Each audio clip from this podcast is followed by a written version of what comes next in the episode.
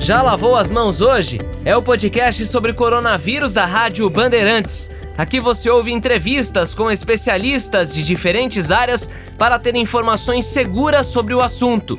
Você acompanha a partir de agora a entrevista que os jornalistas Ricardo Capriotti e Bernardo Ramos fizeram com o professor Rubens Massa, do Centro de Empreendedorismo e Novos Negócios da Fundação Getúlio Vargas.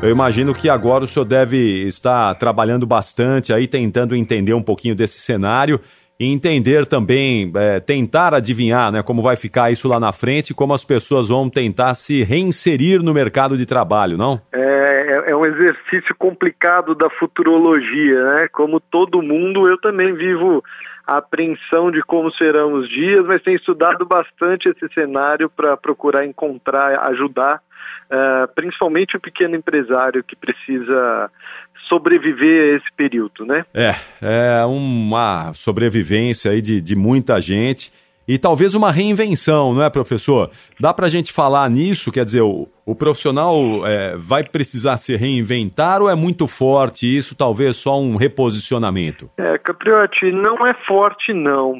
Uh, a gente vive já há algum tempo características de, um, de uma revolução né? A gente chama de quarta revolução, na verdade. A terceira foi aquela, as, as revoluções industriais todo mundo já conhece. A terceira foi aquela da, das empresas.com no início da década de 90, com o advento da internet.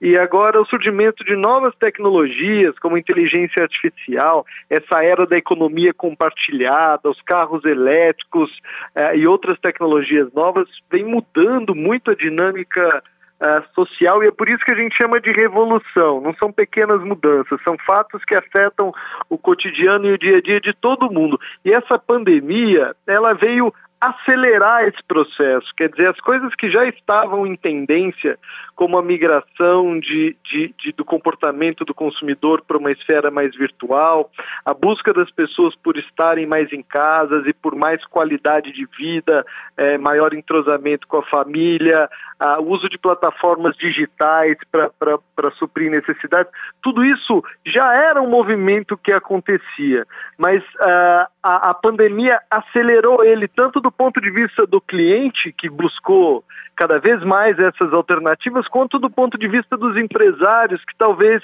não enxergassem, não estivessem alinhados com esse movimento de mercado, mas que diante da necessidade se viram numa situação em que eles precisaram repensar por completo a forma como eles faziam as coisas e embalavam talvez o produto e o serviço deles também, né?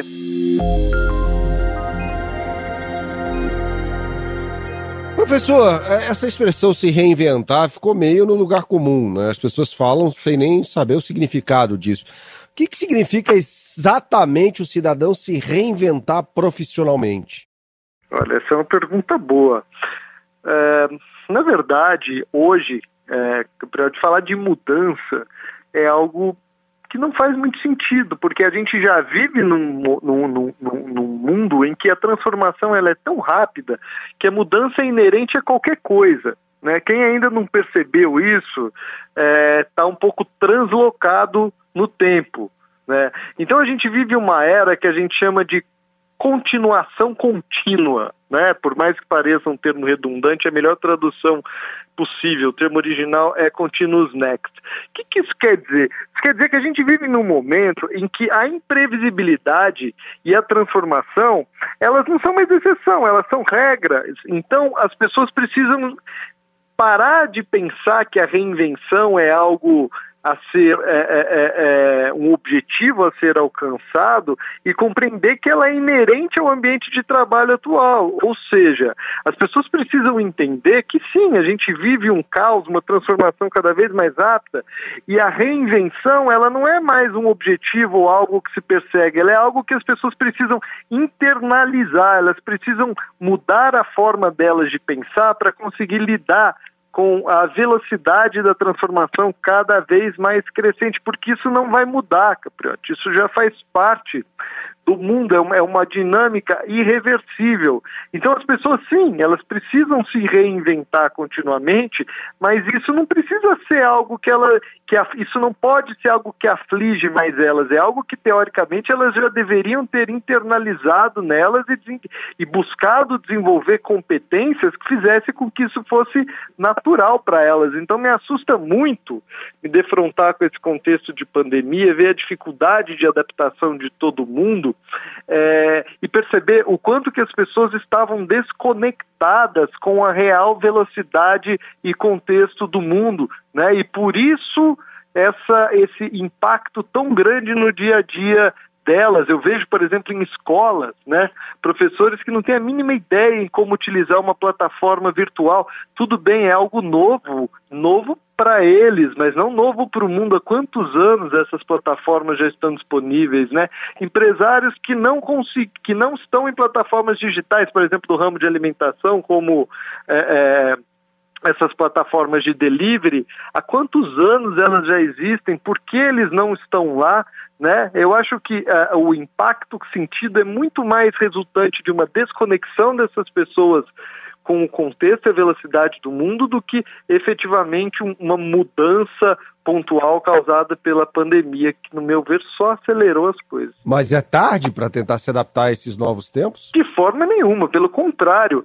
É, eu sou uma pessoa muito otimista, então eu olho para tudo isso, apesar de, de, toda a tristeza que a gente vê, com um olhar de que é uma oportunidade para a gente se olhar no espelho e ver como eu estou em relação ao mundo. Né? É uma oportunidade de reinvenção e, e, também de reflexão pelo fato de estar em casa, o comércio, na grande maioria, fechado, principalmente na grande São Paulo. É aproveitar esse tempo para se atualizar, né? para olhar para essa desconexão que existe entre o que eu faço, o que eu penso e o que o mundo pede e buscar fazer de uma forma diferente a partir de então. Né? E se eu não tenho facilidade de fazer isso sozinho, buscar ajuda de quem possa me conduzir nesse processo.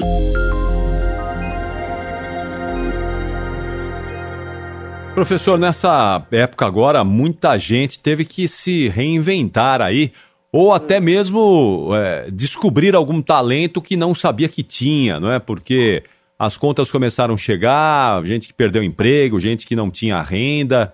Para esse pessoal que descobriu talvez um novo talento, aí está numa outra área, foi obrigado a migrar para uma outra área nessa pandemia. É, na, sua, na sua avaliação, é, se estiver indo bem, dá sequência depois nisso ou tenta retomar a carreira anterior, onde estava antes da pandemia? é muito interessante o efeito das crises, né? Que para eles servem, ela serve para algumas coisas, né? Primeiro é para dar uma higienizada no mercado. Geralmente em crise quem não tem muita a sustentação no negócio acaba sendo eliminado, né? Por outro lado, a crise tem um aspecto muito positivo, que é o aspecto de conectar as pessoas a novas oportunidades e despertar talentos que estavam adormecidos nela. Né? Então, é claro que eu venho, a, a, eu acompanho muitas pequenas empresas pelo gabinete anticrise lá da FGV, e o que eu venho observado de novas unidades de negócio que vem nascido, que vem nascendo a partir da, da, da, da de, de, de, de, empresas tradicionais é impressionante, né? Gente que antes fabricava, por exemplo, ontem eu estava em contato com uma empresária de uma pequena indústria que fabricava artigos para festa, né? Agora ela está fabricando máscaras. E aí ela já está pensando, porque ela está vendendo mais máscaras do que a outra unidade de negócio dela. Ela já está pensando em se especializar em produtos para o segmento hospitalar. Então a crise, ela tem essa, essa característica de, se por um lado ela acaba transformando o velho, ela abre oportunidades para o novo, né? Quantas pessoas estão descobrindo novos talentos, entrando em contato com coisas prazerosas e só estão fazendo isso motivadas pela necessidade. Então, eu sou, repito, eu sou um otimista. Eu acho que, claro, existe um aspecto negativo terrível, mas também existe um aspecto filosófico muito interessante na, na, na, no, que a crise, no que a crise promove nas pessoas.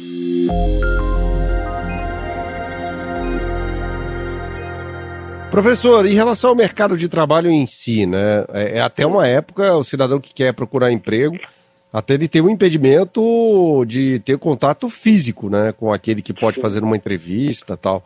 É, é momento de sair procurando alguma coisa, as empresas, por também passarem por dificuldades, vão contratar alguém, não vão? Quando é que vão voltar a contratar alguém? Como é que vai ser o mercado de trabalho?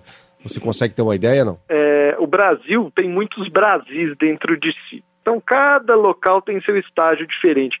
Focando na Grande São Paulo, ou no estado de São Paulo como um todo, é, é claro que ainda estamos num momento de contenção, um momento até de demissões, que eu acredito que ainda vai se acentuar, porque por enquanto o governo as empresas ainda estão se beneficiando da estabilidade da, da, da, da, da medida provisória do governo que previa uma estabilidade né, de emprego para quem é para quem para o empresário que se beneficiasse do que era oferecido e eu acredito que vai haver uma, um movimento de demissão em massa muito grande uh, nos próximos meses. Entretanto, isso é algo transitório. É, em breve, logo que o mercado se restabeleça, esse movimento tende a, a, a, a, se reverter e vai haver um movimento de contratação muito grande e é importante que as pessoas estejam preparadas para isso. Né? Então, no momento de recolhimento, é claro que há um desconforto, há um problema seríssimo na vida das pessoas que afeta todas elas, mas é importante que elas olhem para tudo que está acontecendo e estejam prontas para o próximo movimento, porque esse movimento de, de, de, de, negativo de geração de desemprego que está acontecendo que deve se acentuar vai passar. Né?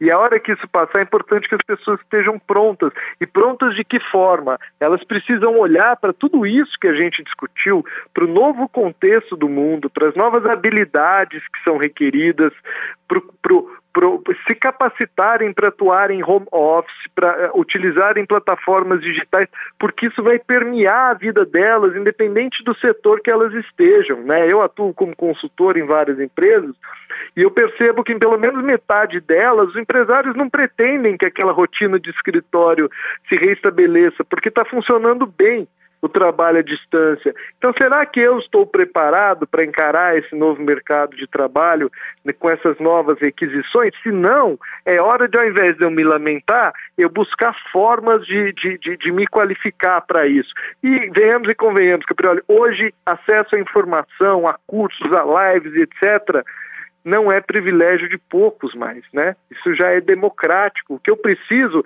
é querer me mover. Já lavou as mãos hoje? É o podcast sobre coronavírus da Rádio Bandeirantes. Você pode ouvir em todas as plataformas.